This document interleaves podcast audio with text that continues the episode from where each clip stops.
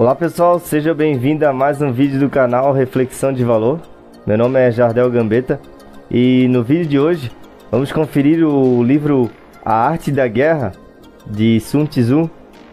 É um livro, obra escrita aí há 500 anos antes de Cristo, primeiramente em tiras de bambu e que até os dias atuais aí a gente consegue estar tá pegando insights aí bem bacana e que servem aí de, de aprendizado até os dias de hoje. Então fica até o final desse vídeo aí para conferir.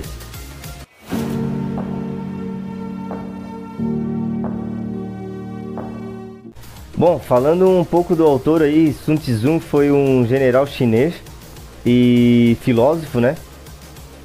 Ele foi o responsável aí por várias estratégias militares e, e, e táticas, né? De guerra utilizadas até aí por outros grandes é, líderes de, de, outros, de guerra de outros países, assim como Napoleão em, na, na Europa, utilizou de vários ensinamentos. E ele é o autor né, dessa obra A Arte da Guerra, que passa, passou insights aí e passa até hoje, né? Bom, para falar um pouco do, do autor, Sun Tzu foi um general chinês e filósofo, né? E conhecido aí por suas estratégias de guerra e táticas militares que foram usadas até mais tarde por vários outros líderes aí de guerras como Napoleão, Napoleão e que usou na Europa, né? Entre outros aí. E é o autor dessa obra, Arte da Guerra, e que até hoje é, consegue estar tá passando ensinamentos aí pra gente que não servem só para guerra ou para a área militar, né? Mas também para diversas áreas da vida.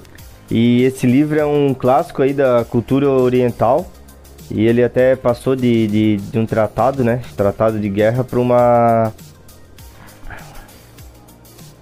a Arte da Guerra é uma obra aí do é um livro, né, da cultura oriental e que transcendeu aí uma, como um simples tratado de guerra para uma obra, uma literatura, né, uma leitura universal aí sobre estratégia e liderança em campo de batalha, né? Mas como já foi falado, que acaba a gente podendo utilizar em diversas áreas da nossa vida. Bom, e para dar uma resumida rápida no livro e passar alguns insights que eu achei bem bacana, vou estar tá citando alguns trechos e que a gente consegue estar tá trazendo para a realidade aí do dia a dia, independente da área, né? Bom, e o primeiro insight é conheça seus inimigos e conheça a ti mesmo e sempre sairás vitorioso. Desse trecho aqui a gente até pode estar mudando a palavra inimigo para pessoa que a gente convive ou até mesmo para pessoas que a gente se relaciona, né, no trabalho, na vida pessoal. E que é importante a gente conhecer essas pessoas para estar lidando da melhor forma com elas. E mais, mais do que isso ainda é a gente se conhecer, né? Saber quais serão as nossas reações, né, dependendo da, do, da situação, para a gente estar tá tomando as melhores atitudes e melhores decisões, né? E estar tá colhendo os melhores resultados.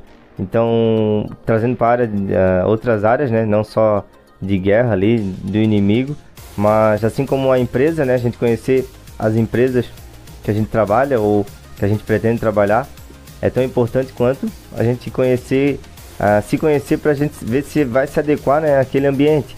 E, e assim é nos relacionamentos também, na vida pessoal.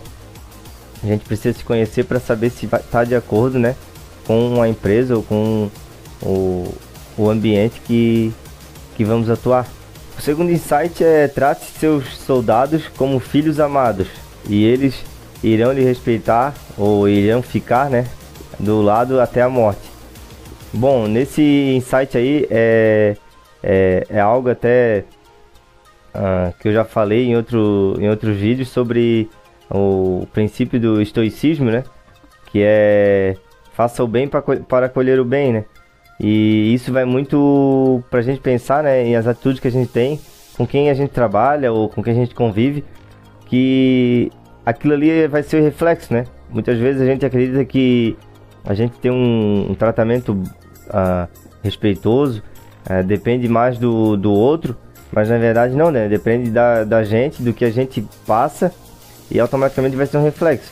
Se meio que de, no, no início não ser né, o melhor tratamento que, que a gente espera, mas com o tempo, né, a partir de nós, a iniciativa para estar tá melhorando esse o relacionamento, né, independente da área aí. Então, assim como ele falou, né, que tratar os soldados como filhos para uh, ficar do lado até a morte, a gente tem que tratar o, o, as pessoas que a gente tem um relacionamento aí, até mesmo uh, que convive, para ter esse respeito, né, para ter essa confiança, a gente tem que passar o respeito e passar confiança primeiramente, né. Mais um insight aí é evite, evite pontos fortes e ataque pontos fracos.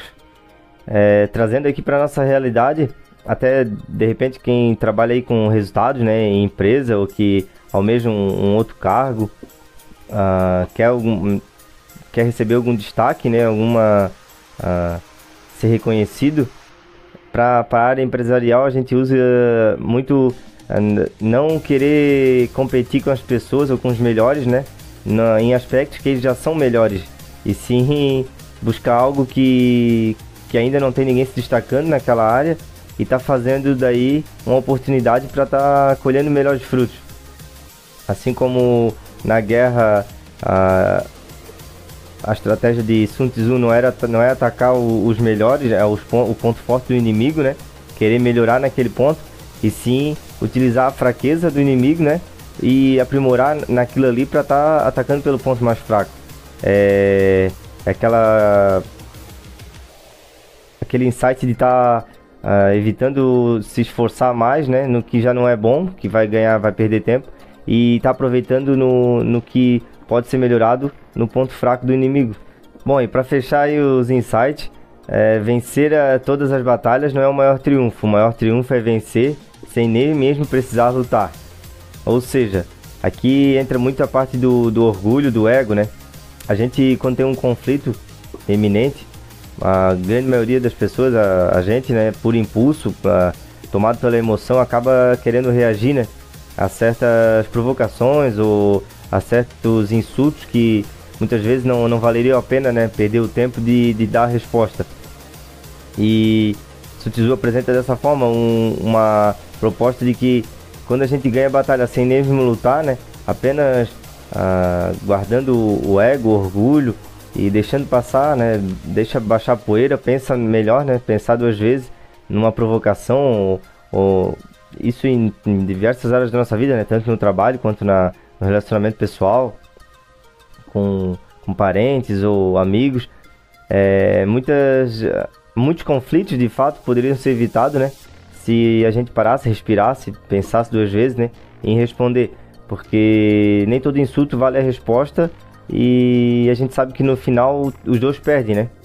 E dessa forma não é como ele falou, não é todas as não é vencer todas as batalhas que é o maior triunfo, mas sim uh, não precisar nem lutar, né? E ver que aquilo ali seria uma perda de tempo. Daí vem umas frases famosas desse livro, né? A suprema arte da guerra é vencer o inimigo sem lutar. Bom, estamos chegando no final do, do vídeo então, e eu vou ler uma partinha aqui na íntegra, que eu achei bem bacana, quase no fim do livro.